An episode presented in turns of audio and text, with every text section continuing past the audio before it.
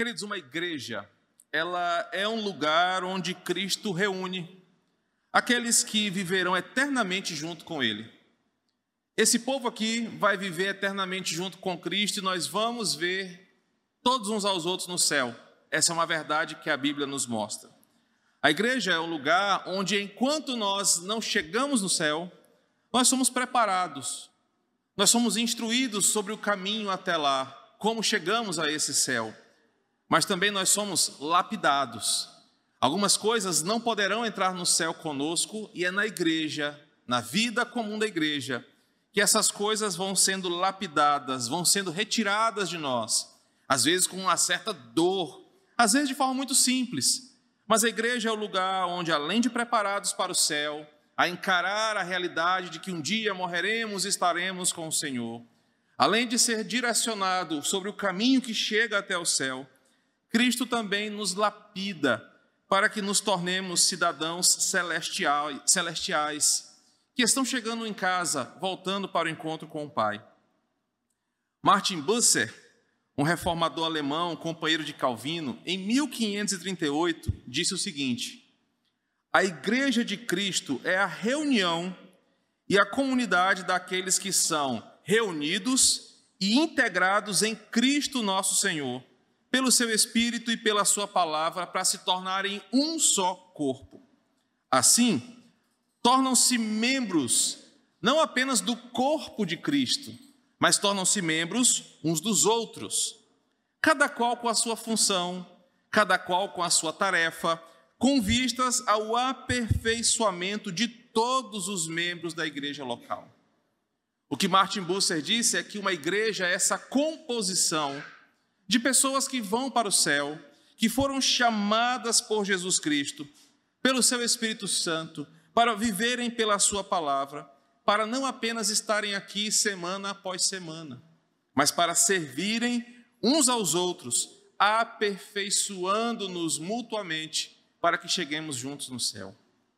É na igreja que as histórias começam. É na igreja que uma nova vida começa tanto em Cristo como também de forma natural. Crianças nascem na comunhão da igreja. Pessoas se arrependem e se convertem, são alcançadas pelo Senhor e assim têm nova vida diariamente no nosso meio. É na igreja que também histórias se encerram. Quando nós nos despedimos temporariamente dos nossos queridos irmãos, no desejo de encontrá-los na glória um dia novamente. Perceba que a igreja é um ambiente de começos, de meios e de fins. Por ser esse lugar entre dois mundos, entre a terra e o céu, a igreja reúne o melhor e o pior de nós. Ela reúne o melhor porque, em sua essência, a igreja é a comunidade dos santos, dos santos que foram redimidos por Jesus e que agora vivem para adoração e louvor da sua glória. Ou seja, a igreja reúne o melhor dessa humanidade, e não são os mais ricos, ou os mais bonitos, ou socialmente admiráveis. A igreja reúne o melhor de nós, porque ela reúne a humanidade que foi alcançada por Cristo. Então você que está aqui faz parte da melhor parte da terra, da melhor fatia do mundo, porque você foi alguém alcançado por Cristo. Entretanto, por ser ainda uma igreja peregrina, presente nesse mundo caído, com pessoas que ainda estão neste mundo caído, lutando contra os seus pecados, a igreja é composta de pecadores. E por serem pecadores, as pessoas que estão aqui, perdão, ainda insistem em pecar, com pecados que destroem a si mesmo, com pecados que ofendem a Deus e que por vezes machucam as pessoas ao nosso redor. Cada membro da igreja, alguém disse, eu achei essa citação fantástica, é uma granada com alto poder explosivo de pecados, que, se for acionada, pode gerar danos, às vezes irreparáveis, numa igreja local. A igreja reúne o pior de nós, nós somos essa granada cheia de pecado que, se for acionada e explodir, causa grande dano. Por isso a igreja é um lugar sensível.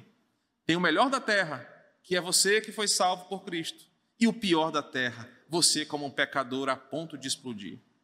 Mas como uma forma de não fazer com que a sua igreja literalmente se exploda, Cristo deu aos seus filhos uma dádiva graciosa chamada comunhão e cuidado mútuo. Para que os irmãos não se explodam de tantas ofensas ou de tantos pecados, Cristo deu para a sua igreja um jeito, uma disponibilidade, uma forma de que cada um edifique o seu próximo enquanto a gente não chega no céu. Um dia, essa granada altamente explosiva vai se tornar um corpo glorificado, onde o pecado não haverá. Por isso, ah, quando pensamos o que Cristo faz para a sua igreja, não é apenas encher o lugar com crentes que são salvos, mas Ele dá oportunidades para que você ajude o seu irmão a não ser essa granada explosiva, a não acionar o pino, porque você está nesse lugar para caminhar para o céu, levando consigo aqueles que são seus irmãos em Cristo. David Paulinson, um saudoso conselheiro bíblico, afirmou certa vez que a igreja contém uma mistura requintada de liderança, reciprocidade, verdade, amor, de sabedoria para viver, de flexibilidade para entender o problema dos pecadores e tratar aqueles que sofrem.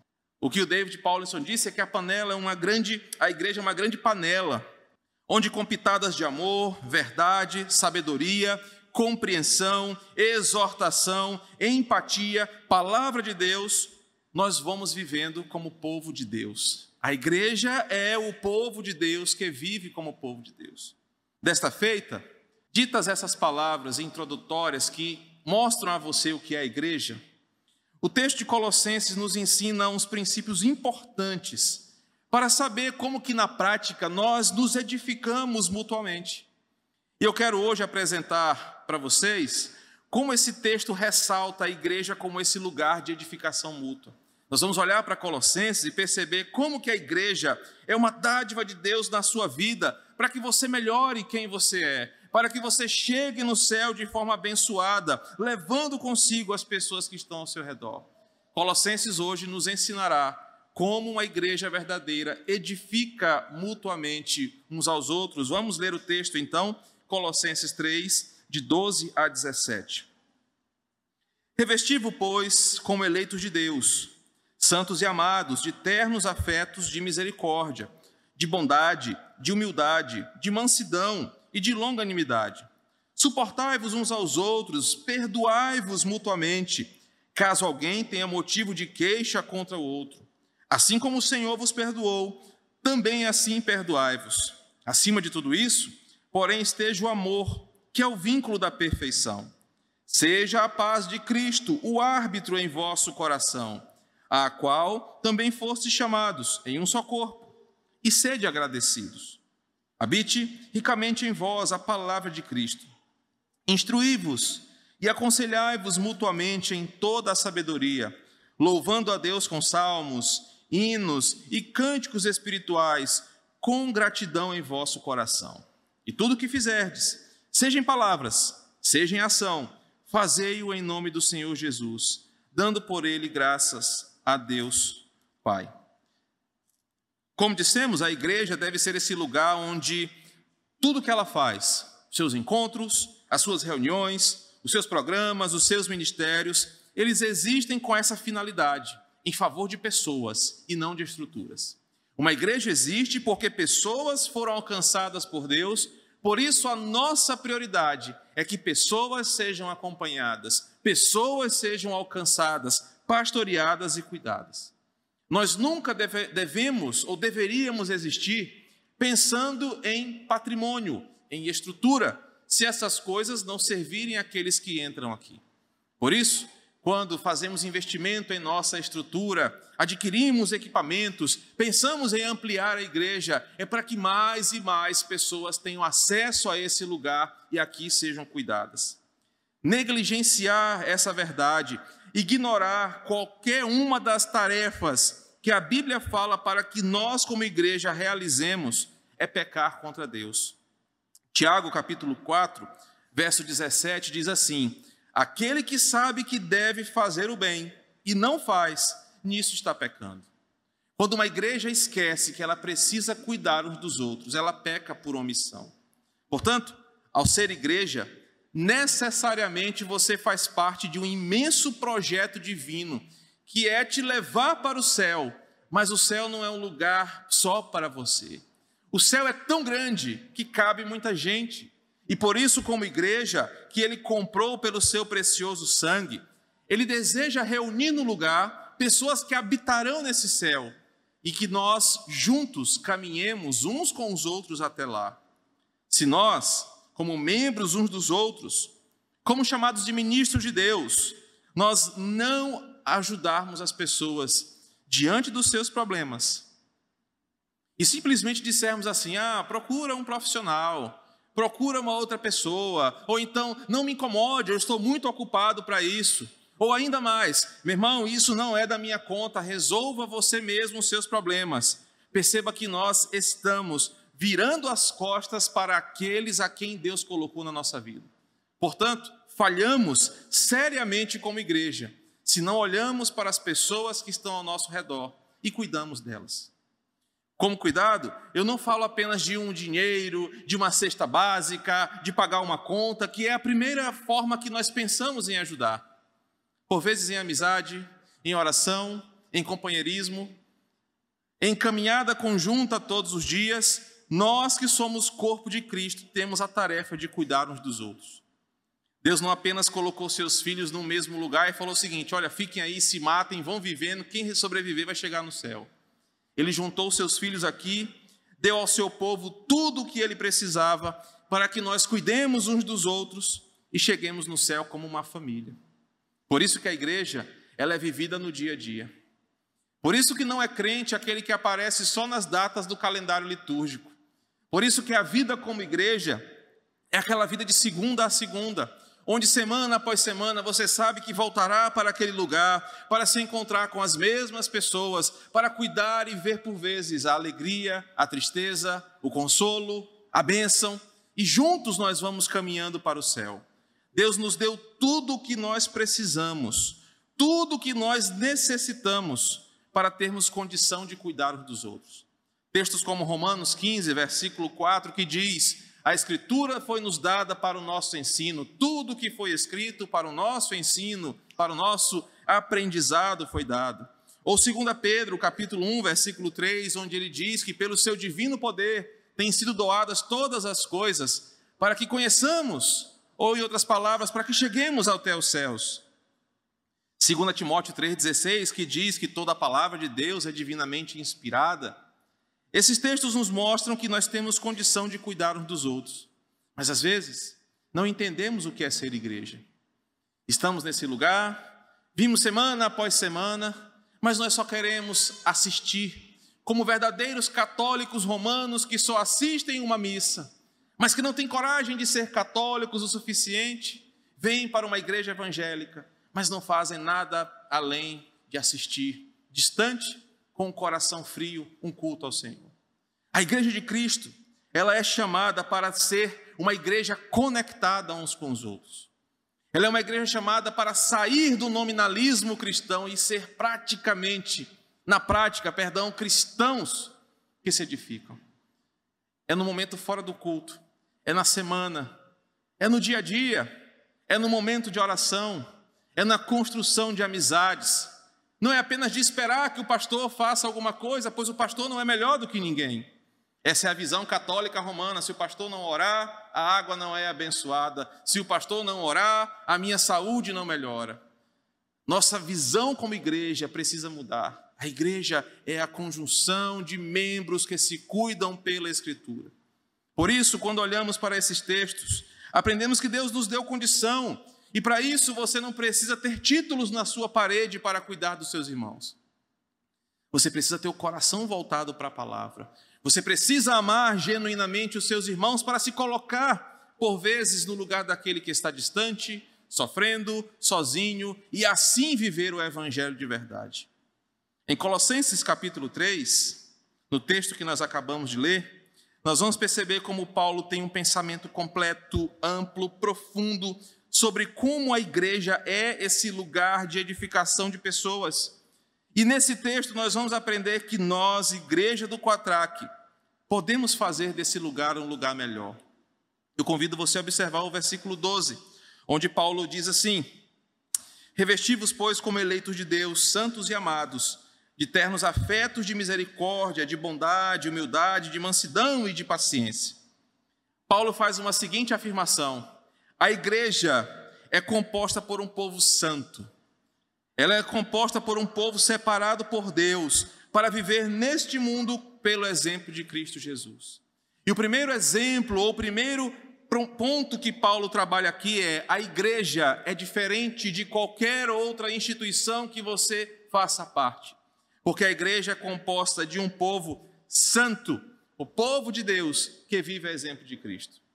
Você pode ter vários clubes, você pode ter vários grupos que você faz parte na semana, mas nenhum deles é igual à igreja de Cristo, porque é na igreja, na reunião da igreja, que os santos de Deus, os seus eleitos, são convidados a viver igual a Ele. Embora seja verdade que nem todos na igreja vivem da mesma forma, nem todos são santos ou santificados na mesma proporção, alguns têm mais compromisso com a palavra de Deus, outros muito menos. Mas é nessa reunião que você é desafiado a viver em santidade.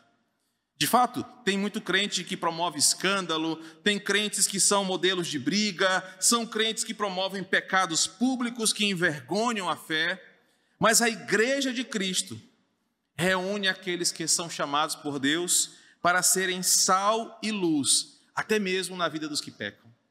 Você, Paulo diz em Gálatas capítulo 6, que é o espiritual, aquele que tem mais vivência no Espírito, aquele que tem mais caminhada com Deus, aquele que sabe responder biblicamente às situações, está nesse lugar para cuidar daqueles irmãos que são fracos na fé, que tropeçam em seus pecados, e assim nós vamos caminhando uns com os outros.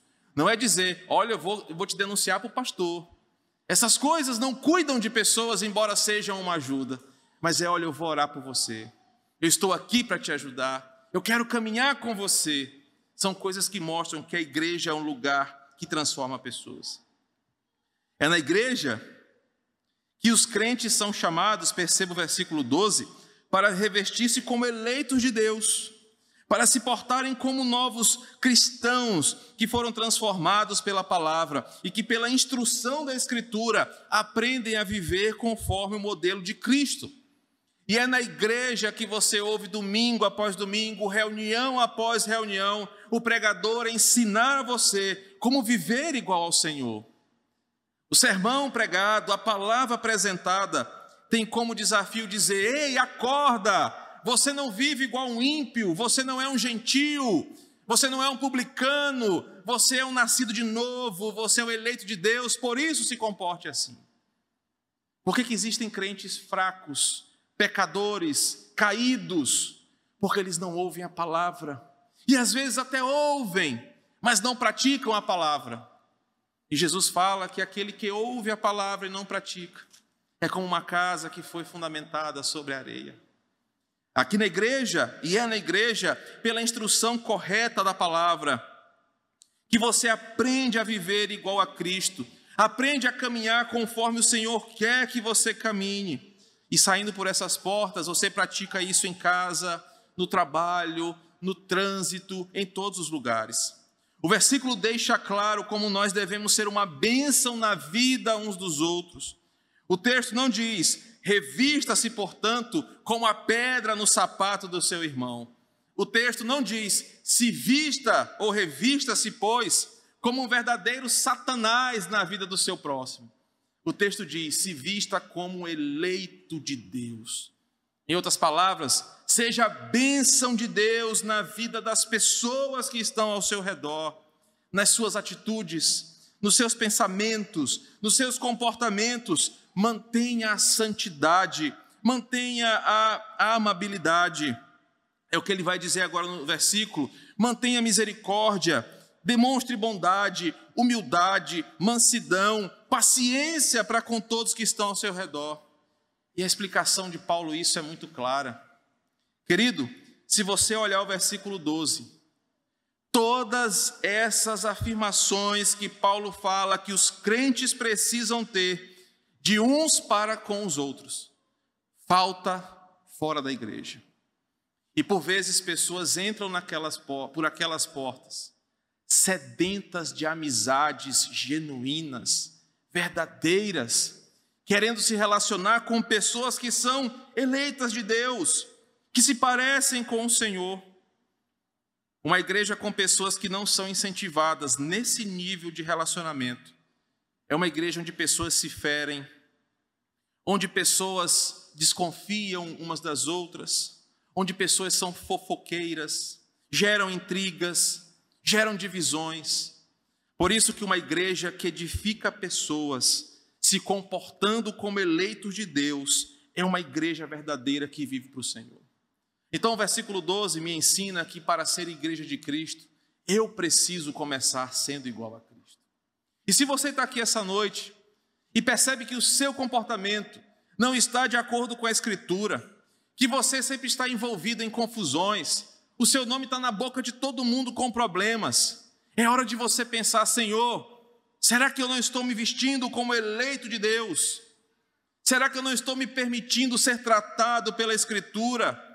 ou me permitindo abrir o meu coração para pessoas me conhecerem melhor. A igreja é um lugar onde Deus coloca, às vezes, pessoas tão diferentes, uns mais extrovertidos, outros mais tímidos, algumas pessoas muito expansivas, outros mais retraídos. E eu gosto muito, pena que ele não está aqui agora, do Machado. Machado é um ser humano extremamente expansivo. Ele fala com a gente já abraçando, pegando e tocando. E eu, com os meus problemas psíquicos de contato com pessoas, ele vai falando, eu vou andando para trás, e tem hora que eu me lembro, mas eu sou chamado para equilibrar isso no meu coração. Quem assiste aquele The Big Bang Theory percebe que eu sou parecido com o Sheldon, já penso logo em todas as coisas, mas não, Deus fala, é assim que eu quero. E Deus às vezes usa um para contrabalancear o outro. Mas imagina se você, assim como eu e outros, não, eu não quero permitir relacionamento. Você entra por essa porta, sai por essa porta e você cria um ambiente desconfortável. Lamento saber que pessoas aqui só esperam o pastor dizer Deus abençoe a todos e ó, pica a mula, entra no carro e vai embora. Lamento ver que pessoas chegam cedo nessa igreja, sentam no seu lugar como se estivessem esperando a programação começar. Você deveria mudar a sua postura revestir-se como eleito de Deus e aproveitar por vezes os poucos minutos que nós temos na semana para mostrar para o seu próximo que você pode ser uma bênção na vida dele. O verso 13 nos ensina que a igreja é um lugar onde pessoas são perdoadas biblicamente e recebem de Cristo e dos outros uma nova chance de vida. O texto diz o seguinte: suportai-vos uns aos outros, perdoai-vos mutuamente, caso alguém tenha motivo de queixa contra o outro. Assim o Senhor vos perdoou, como o Senhor vos perdoou, assim também perdoai-vos. Percebam que Paulo diz o seguinte: a igreja é esse lugar de pessoas perdoadas. Sabe por que você está sentadinho nessa hora aqui? Porque um dia você teve consciência de que o Senhor perdoou os teus pecados, que a cédula de dívida com o Senhor que estava sobre você foi rasgada, cravada na cruz do Calvário, e agora você está isento de uma culpa que era contra você. A igreja é esse lugar onde os salvos, perdoados por Cristo, estão reunidos no mesmo lugar. Só que isso nos mostra que as coisas velhas já passaram, segundo aos Coríntios 5:17, e que uma nova jornada começa. Por isso, pessoas perdoadas deveriam saber perdoar. Essa é uma das máximas que deveria ser uma lei na igreja, está estampada em todo o letreiro. Porque nós sabemos que pela igreja reunir pecadores que são como granadas prontas a explodir, nós vamos ofender as pessoas. Às vezes ofendemos conscientemente, às vezes a gente ofende sem nem perceber. Quem é casado vai entender essa linguagem. Por vezes, a sua esposa, isso acontece mais no universo feminino, né? é um, uma, um pecado das mulheres, elas se chateiam com a nossa santidade, que nem percebe que as ofendeu.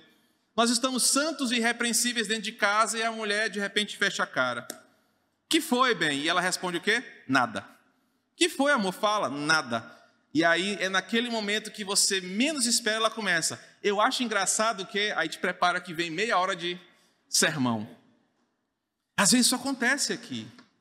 Tem gente que se chateia comigo, às vezes eu entendo. Irmão, você percebe que eu estou me esforçando. Não, você não percebe, não, porque é um exercício. Eu estou fazendo o esforço para gravar o nome, o sobrenome, o Instagram e o Twitter de todo mundo aqui da igreja. Porque às vezes as pessoas ficam chateadas comigo, porque eu não lembro do seu nome, porque eu não falo com você num culto. Entenda, perdoe o seu pastor. Seu pastor tomou três doses da vacina, a memória dele está indo embora. Então, às vezes, eu não lembro. Eu digo para todo mundo, tem dez anos, porque nos três primeiros eu ainda lembrava que eu chamo Lely de meu amor, porque eu esqueci o nome dela e fico com vergonha de perguntar. Mas não é por isso que você vai se ofender comigo, né, amor? A igreja é esse lugar onde pecadores às vezes vão se ofender diariamente. Mas, querido, o princípio do versículo 13 é muito claro. Na medida em que você ofende ao Senhor, fecha os seus olhos, pede perdão para Ele, você deveria perdoar aquelas pessoas que às vezes testam o limite do seu perdão. Mateus 18, 21, 22 fala que nós devemos perdoar 70 vezes 7. Tem um enviado, às vezes, que vem lá das zonas mais trevosas da vida e testa isso em você. Mas o versículo 13 diz que a igreja é um lugar onde pessoas se perdoam, assim como o Senhor nos perdoou. A igreja é um lugar onde feridas serão provocadas, porque nós somos pecadores. Às vezes nós vamos mostrar o pior de nós, mas você todos os dias mostra o seu pior para o Senhor. E quando você fecha os seus olhinhos antes de dormir, você quer ter aquela sensação de que Deus te perdoou. O versículo 13 diz: Assim como o Senhor vos perdoou, assim também perdoai uns aos outros. O verso 14 nos ensina que a igreja é um lugar onde os nossos relacionamentos devem ser fortalecidos única e exclusivamente pelo amor de Cristo e não por causas secundárias. Ora, se nós todos os dias adoramos aquele que é o amor em essência, a nossa vida como igreja deve ser marcada pela manifestação do verdadeiro amor. Queridos, o mundo não pode oferecer um amor que só brota desta união de crentes. O mundo sempre terá relacionamentos interesseiros. O mundo sempre terá relacionamentos utilitaristas. Mas a Escritura diz que somos chamados para demonstrar a todos, até aos mais pecadores entre nós, embora nós sejamos todos farinhas do mesmo saco. Mas a Bíblia diz que até mesmo para aqueles que nós consideramos os mais pecadores, nós devemos amá-los de uma forma santa, de uma forma inspiradora, de uma forma contagiante. O verso diz assim: acima de tudo isso, porém, esteja o amor eu gosto de repetir isso quando eu converso com pessoas, principalmente quando elas se sentem em alguma dívida de gratidão comigo por causa do aconselhamento. Eu falo, irmão ou irmã, a única coisa que você me deve é o que Romanos 13 diz: não deva nada a ninguém, exceto o amor fraternal. A igreja é esse lugar onde nós olhamos para Jesus e aprendemos como ele amou as pessoas no seu ministério terreno. Nós devemos nos inspirar em amar aquele que está do nosso lado, do mesmo jeito que Cristo amou pessoas que caminharam com Ele. Lembre-se como Jesus amou um cego, amou uma mulher com uma suposta traição, amou um traidor até o fim, amou aqueles que o seguiam genuinamente. Cristo amou essas pessoas e assim deveria ser os nossos relacionamentos. Você não deveria estar aqui com interesse secundário. Ah, eu vou estar aqui em comunhão com o irmão Edilson, porque vai que eu preciso fazer uma feira fiado lá no, no Carvalho, né? Aí eu estou aí de bem com ele. A Bíblia diz que a nossa motivação é amar uns aos outros como Cristo nos amou. A igreja é esse lugar onde pessoas são até difíceis, eu confesso. Mas você fala assim, caboclo, eu não te amo, não é por ti não, mas é por causa de Jesus e isso vai nos levar para o céu. Agora perceba, se você ama, você se importa, você cuida, você se interessa, você inspira, você transforma. E não espera apenas que alguém faça no seu lugar. E perceba que eu estou repetindo muito esse ponto hoje, porque eu não quero que essa igreja se torne refém de um ou dois pastores que a igreja tem. Vocês também são desafiados a tornar esse lugar um lugar de edificação. Vocês também são desafiados a mostrar na sua vida comum que você se importa com alguém. Queridos, é tão ruim quando alguém chega e fala: Ah, Fulano é lá da sua igreja, do quem? Não, nunca vi lá. Hugo, um carequinha? Não, não é lá da igreja, não. E é tão bonito quando alguém fala o seguinte: Ah, Fulano falou que é lá da igreja. Sim, conheço. Tenho orado pela família dele. Eles passaram por isso recentemente. Nós estivemos juntos. Ah, ele é uma bênção. Ela é uma mulher muito é, inspiradora. É uma mulher de Deus. É um homem de Deus. Isso é comunhão e edificação. Sabe, querido? Sabe, é, nós às vezes dizemos que amamos uns aos outros, mas eu duvido você citar nos dedos quais são pelo menos motivos de oração que nós temos uns pelos outros aqui. Você sabe o que eu estou passando na minha casa?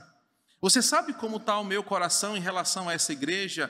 Eu sei como está a sua vida em relação aos seus problemas. São coisas que nós deveríamos saber, porque somos irmãos em Cristo, somos família de Deus. Nós deveríamos nos amar de verdade e não apenas de palavra. Quem ama, cuida, protege, inspira, santifica e incentiva. O verso 15 nos diz que a igreja é o lugar de reconciliação e de gratidão.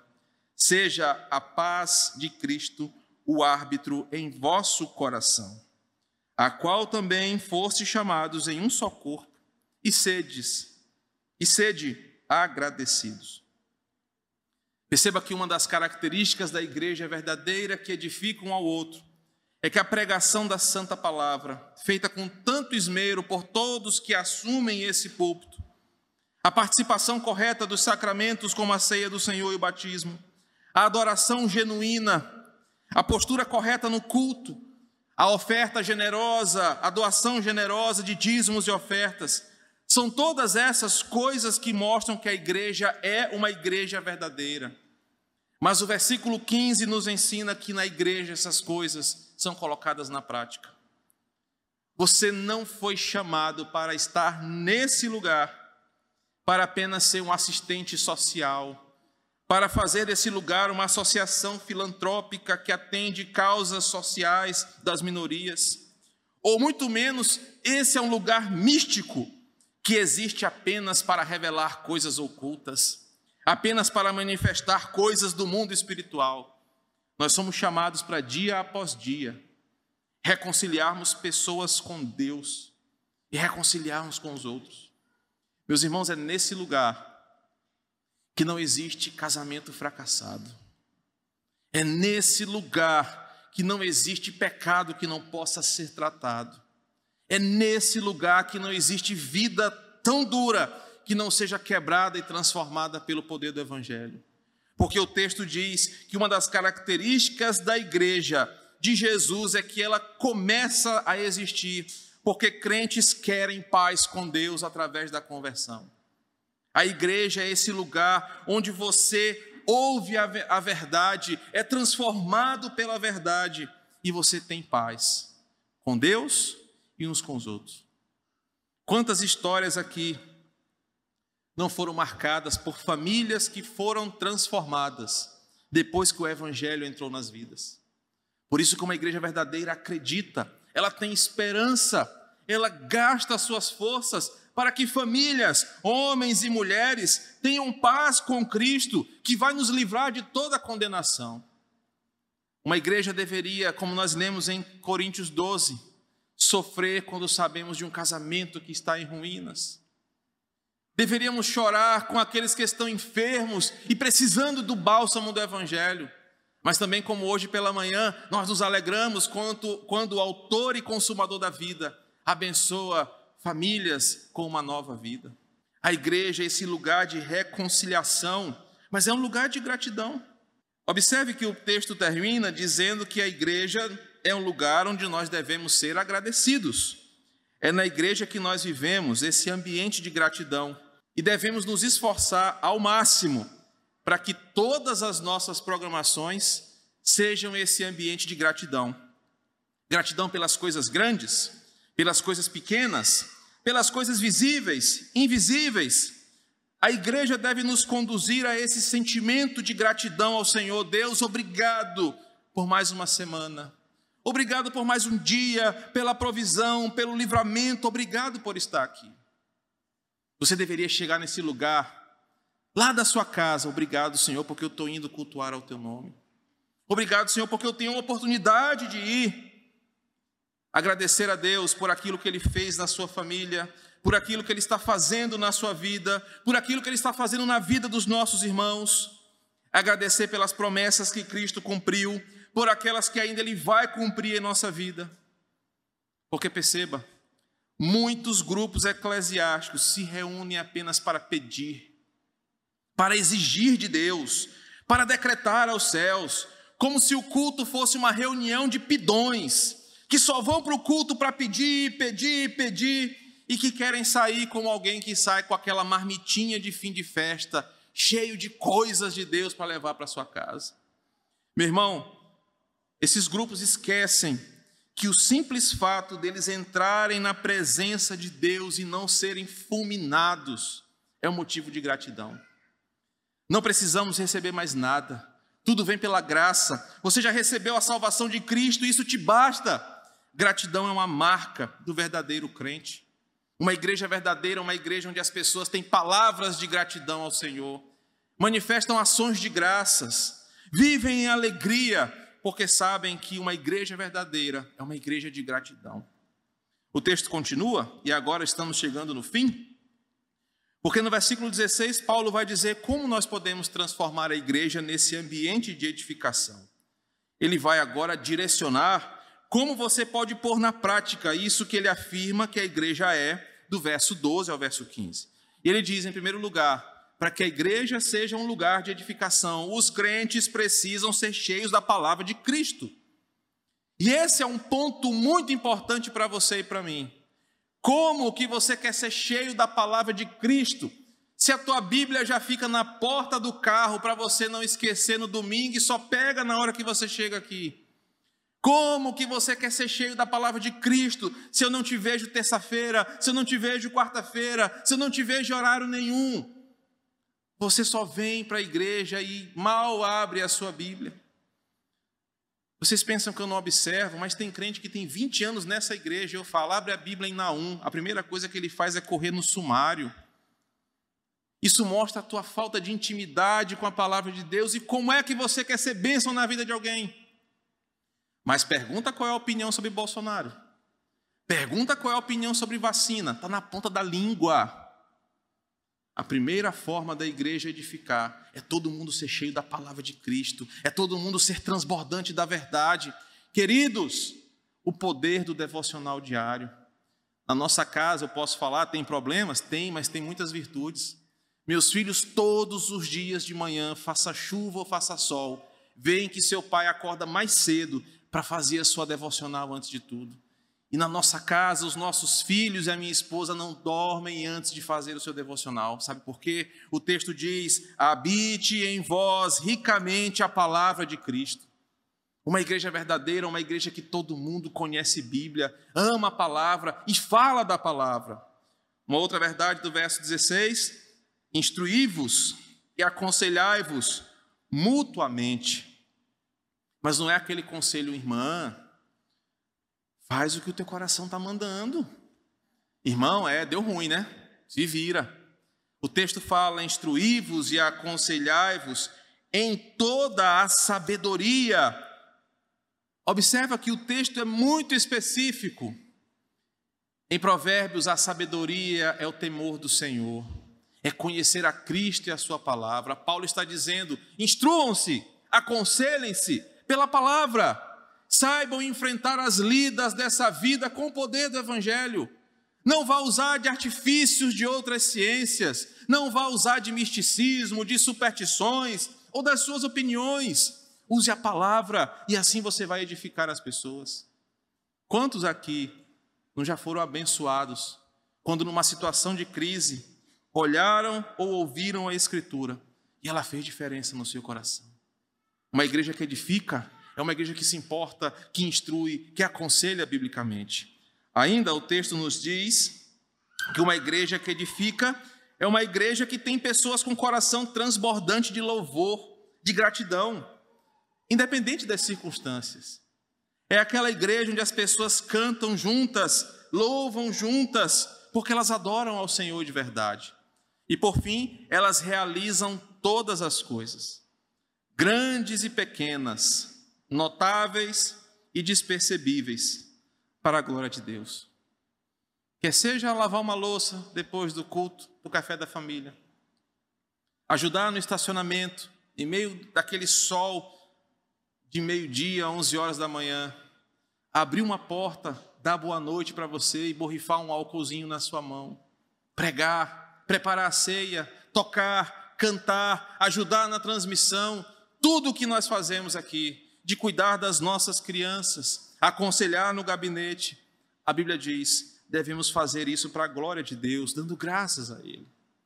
Observem como Paulo desenha uma igreja poderosa, uma igreja até que dá vontade de ser igual a ela. Queridos, não é impossível. Mas se você continuar do mesmo jeito, às vezes apático, parado, esperando que venha um anjo com a asa de prata, cabelos dourados e uma roupa de seda e fala: "Ó, oh, irmão, levante-se do seu lugar e faça alguma coisa". Isso não vai acontecer. É você procurar os diáconos dessa igreja, Irmão, onde é que eu posso servir? Pastor, quem é que está precisando de ajuda, que o senhor não está dando conta? Irmão, deixa eu orar por você. Como está o seu coração? Como está a família? Assim nós vamos viver essa igreja que Paulo nos apresenta. Uma igreja verdadeira edifica pessoas biblicamente. E aí eu quero concluir, estamos, estou no meu tempo. Como que eu posso aplicar isso? Quais aplicações Paulo me traz aqui? Em primeiro lugar, a graça de Cristo é tão completa e amorosa sobre você que Deus criou uma igreja e te colocou nela para você ser cuidado. Quando foi a última vez que você falou, Senhor, obrigado, que aquela igreja tem uma cor feia, assim, apática, parece que está com anemia eterna. Mas obrigado, Senhor, porque é o meu lugar. É o lugar que o Senhor criou para mim. É o lugar onde eu tenho pessoas que eu amo e sou amado. É o lugar onde o Senhor me colocou para crescer. É o lugar onde o Senhor me colocou para me preparar para o céu. A igreja, por mais que receba ataques de uma pessoa, de um grupo, ela sempre será um lugar de bênção para quem é crente de verdade. É o melhor lugar fora da sua casa que você tem na sua agenda. É a sua igreja, é o lugar onde você está aprendendo a ir para o céu. A segunda afirmação, a segunda aplicação, perdão, é que quando você busca viver verdadeiramente o seu chamado como corpo de Cristo, você vai perceber que você cresce enquanto pessoas crescem. Quanto mais você se doa, mais você é abençoado e abençoa pessoas. Você não fica dependente dos outros, mas você é como uma árvore frondosa que sempre tem frutos e sombra para oferecer. Na igreja do Senhor, quanto mais nós servimos, mais nós somos abençoados. Em terceiro lugar, temos à nossa disposição, o texto nos ensina, múltiplas ferramentas de auxílio. Ah, pastor, mas eu sou tão envergonhada para aconselhar. Você pode orar. Ah, pastor, mas eu não sei orar, nem por mim. Você pode servir. Ah, pastor, mas eu sou preguiçoso, eu não gosto de servir. Você pode morrer. Aí você vai para o céu e pronto, resolve o problema. Você pode fazer alguma coisa. Sempre você será bem-vindo e útil no serviço cristão. Sempre há um lugar para você manifestar os seus talentos e os seus dons. Então, quando você entender que esse lugar é um lugar que Deus te colocou para cuidar de pessoas, a igreja será um lugar melhor na sua vida. Que o Senhor nos abençoe e nos faça pensar nessa palavra. Vamos orar? Eu já aproveito e convido o irmão Edilson como diácono, o Alain e a Vanessa aqui à frente como diáconos também para me ajudar na administração do sacramento. Senhor, recebe uh, esta igreja aqui nesse momento ouve a tua palavra, que sempre traz impacto no nosso coração, que sempre nos leva a uma reflexão profunda daquilo que estamos fazendo como corpo de Cristo. Esse lugar é um lugar de edificação de pessoas. Obrigado porque o Senhor colocou cada um de nós aqui, Pai, para servir uns aos outros.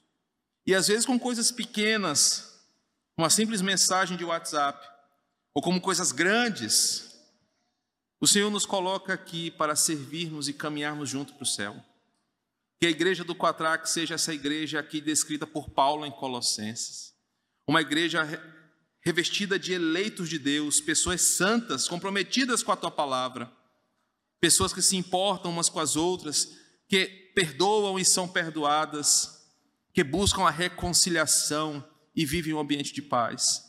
Nos ajuda, Senhor, nessas tarefas diárias, que habite sempre em nós uma boa palavra de Cristo, que os crentes da igreja do Quatraque sejam verdadeiros bereanos no conhecimento da tua Escritura, que tenhamos sempre uma palavra do céu, que sejamos sempre alegres, satisfeitos em Ti, que possamos instruir e aconselhar uns aos outros, fazendo tudo para a Tua glória, Senhor. Nos conduz a essa igreja, nos torna essa igreja, pois é isso que queremos em nome de Jesus.